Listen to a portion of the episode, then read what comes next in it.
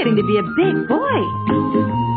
I'm just a kid who scores. Each day I grow some more. I like exploring. I'm Caillou. So many things to do. Each day is something new.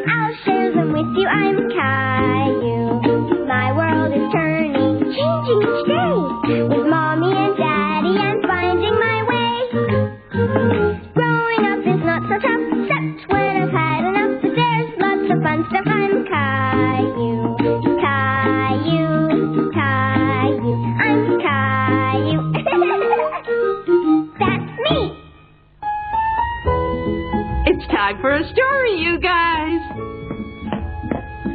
Let's see where Caillou went today. Today's story is called Caillou at Daycare. It was Caillou's first day, and he was a little bit nervous. I don't want to go, Mommy. I want to stay with you. Oh, so do I, Caillou, but you know, Mummy has to go to work. And daycare can be fun. Hear that?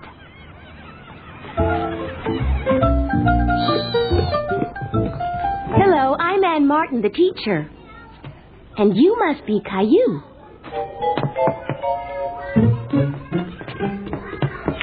Was scared and shy. Now I'm going to have to go, honey. No, I don't want you to go, Mommy. I'll be back, Caillou. Don't be sad. Even Caillou's mommy was sad to leave him at daycare for the first time. Here, Caillou, have a glass of apple juice. Do you want me to introduce you to the other children? Okay, maybe after your juice then.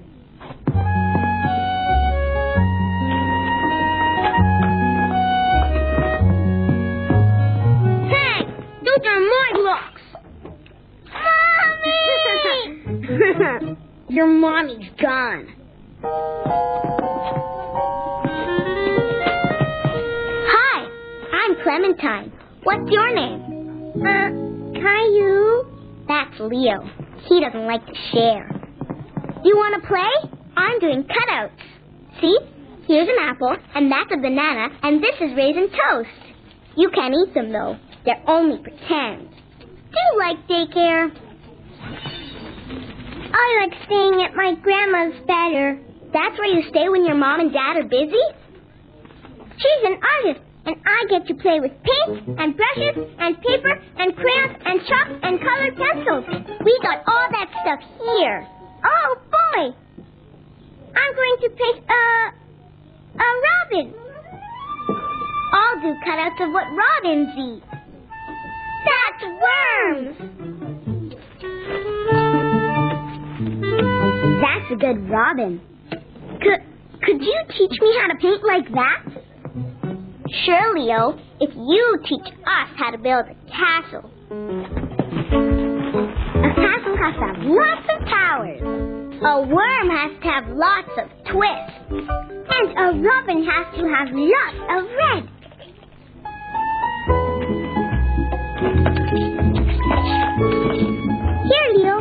You can make a flag for the castle. Caillou! We have to make this tower higher. Caillou was having so much fun playing, he didn't even notice his mommy and daddy. Look, I'm making a castle.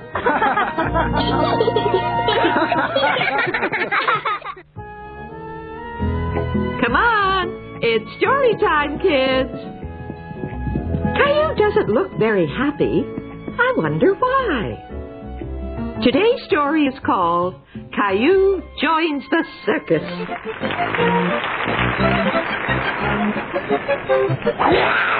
Yay! Gilbert, I dreamed about a tiger.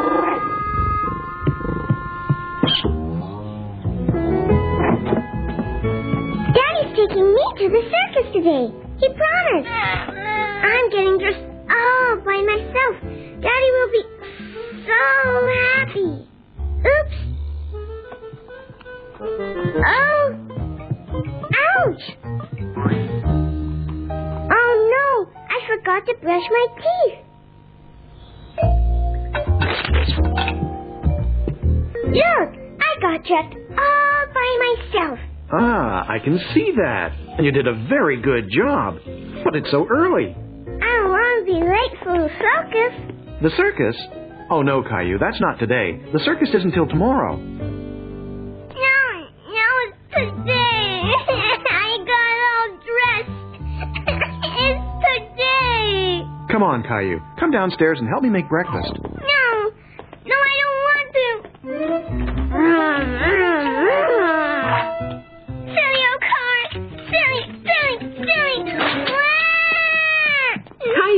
In a very bad mood because he wasn't going to the circus. Caillou, stop all this racket. You woke up Rosie. I want you to come downstairs right now. Even Caillou's daddy was starting to get angry. Why can't I go to the circus? I want to go to the circus. Let's make toast. We can cut it into little duckies, like Grandma does. No, I don't want to make duckies. That's for babies. Well then, how about a circus breakfast? We can cut circus animals out of toast to have with our boiled eggs. But wait a minute. We're missing something. Something that comes before the circus animals. Now, what could that be? A parade? A circus parade? Of course, that's it. I can get the eggs. Whoa! If you wanted scrambled eggs, you should have said so. It's not my fault. I know, Caillou. It wasn't anybody's fault. It was an accident. Daddy, the toast. Hot, hot, hot. Ouch, ouch, ouch. you can be in the circus, Daddy. You're a good juggler. And Rosie can be the clown. Oh, what's going on here? We're having a circus. Do you want to be in our parade, Mommy? Oh, are you going to be the lady who rides the horse? I don't think so, sweetheart. I think I'll be the lady who marches back to bed.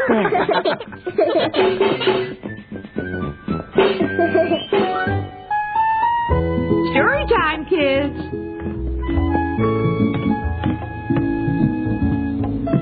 This all happened when Caillou was just three years old. Today's story is called Caillou is Afraid in the Dark. Good night, Caillou. Have sweet dreams. Sleep tight. Don't let the bed bugs bite. okay. Sleep tight. Don't let the bed bugs bite.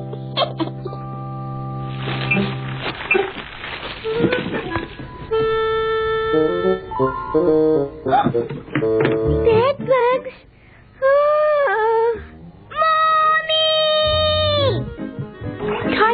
what's wrong? Bugs, Mommy.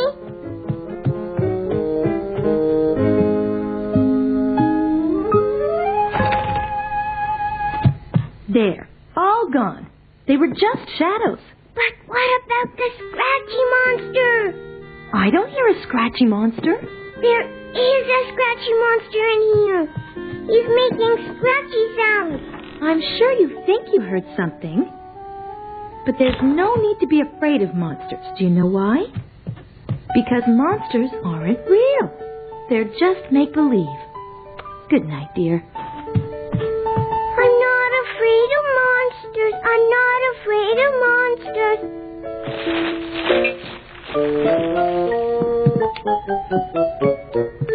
monsters.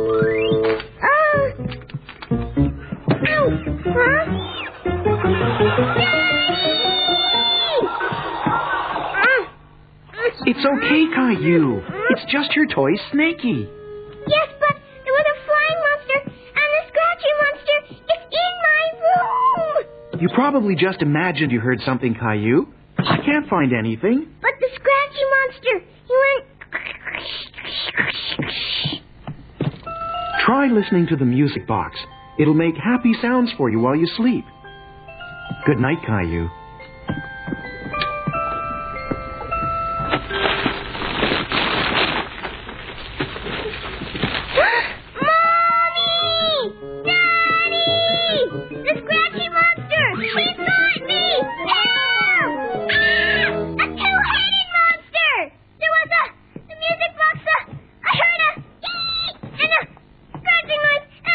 The wind was making the tree branch hit the window.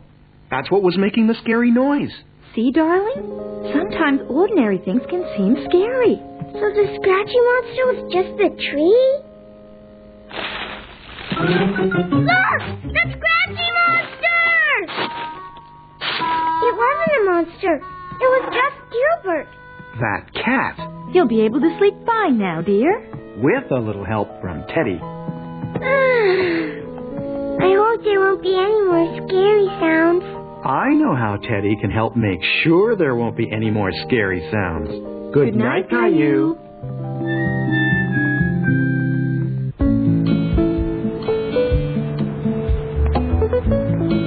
What's the matter, kids?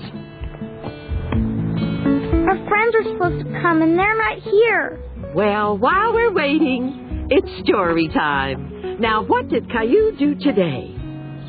Today's story is called Caillou's Friends.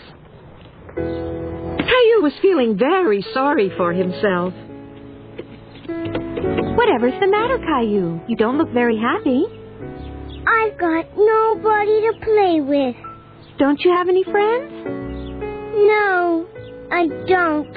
At that moment, Caillou really thought he didn't have any friends, and that made him feel even more sad and lonely. I'm sure you must have some friends.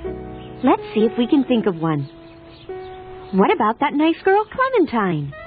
Clementine loves candies. Can I? Nope. Okay. Want some?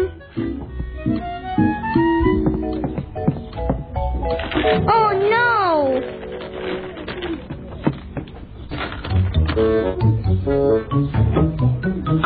The yellow ones in a row. Caillou, that candy was on the floor. It's not going in your mouth. Wait a minute. I have some more here. They're clean. Well, that's one friend. Do you have any others? Mm, I don't think so. Let's see now. What about that boy, Leo? Leo's funny. What's so funny, you two? Nothing, Mommy.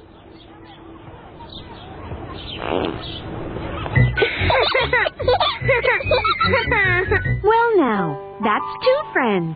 Do you have any others? no. Really? What about Gilbert? Isn't he your friend? Yay! you have forgotten about Gilbert.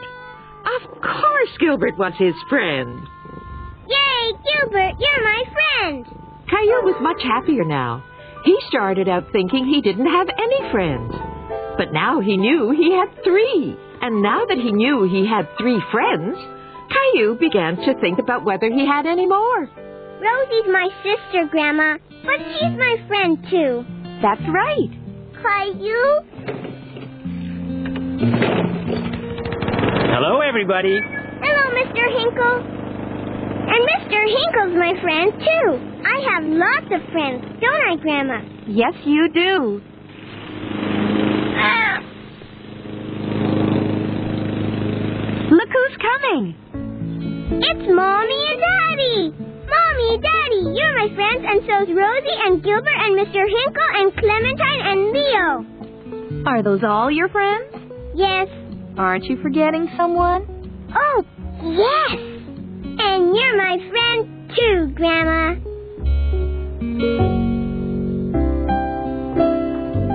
I hope this will make you feel better. It's story time. When Caillou was three, he got a really bad earache. And today's story is called Caillou Visits the Doctor. I don't want to see the doctor, Mommy. Why not, Caillou? The doctor hurt me. You're much better now. It won't hurt this time. The doctor's ready for you now, Caillou.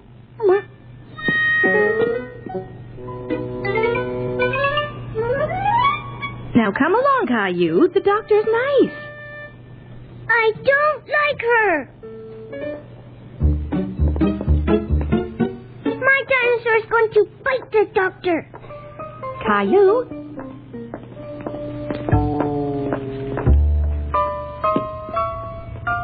Hello, Caillou. How nice to see you again. Now, how's that ear coming along? Let's take a look. No! My dinosaur is going to bite you! Oh, so your dinosaur isn't happy to see me. Hmm. Do you think he'd mind if I looked in your ear? Last time Caillou was at the doctor's, his ear hurt him a lot. So this is what's bothering you. You put that in my ear, you hurt me. Would you like to look through it, Caillou? It's really interesting. Okay.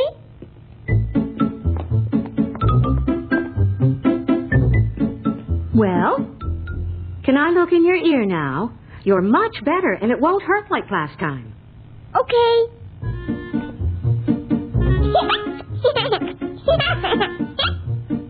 I'm very pleased. You'll be all better in a day or two.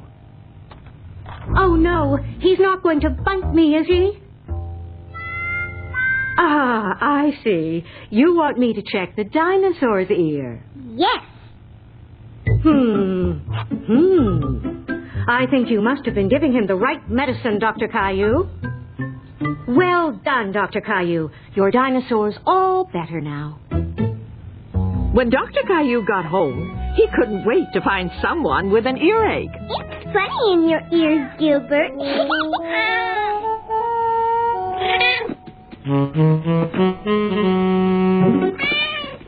Ooh.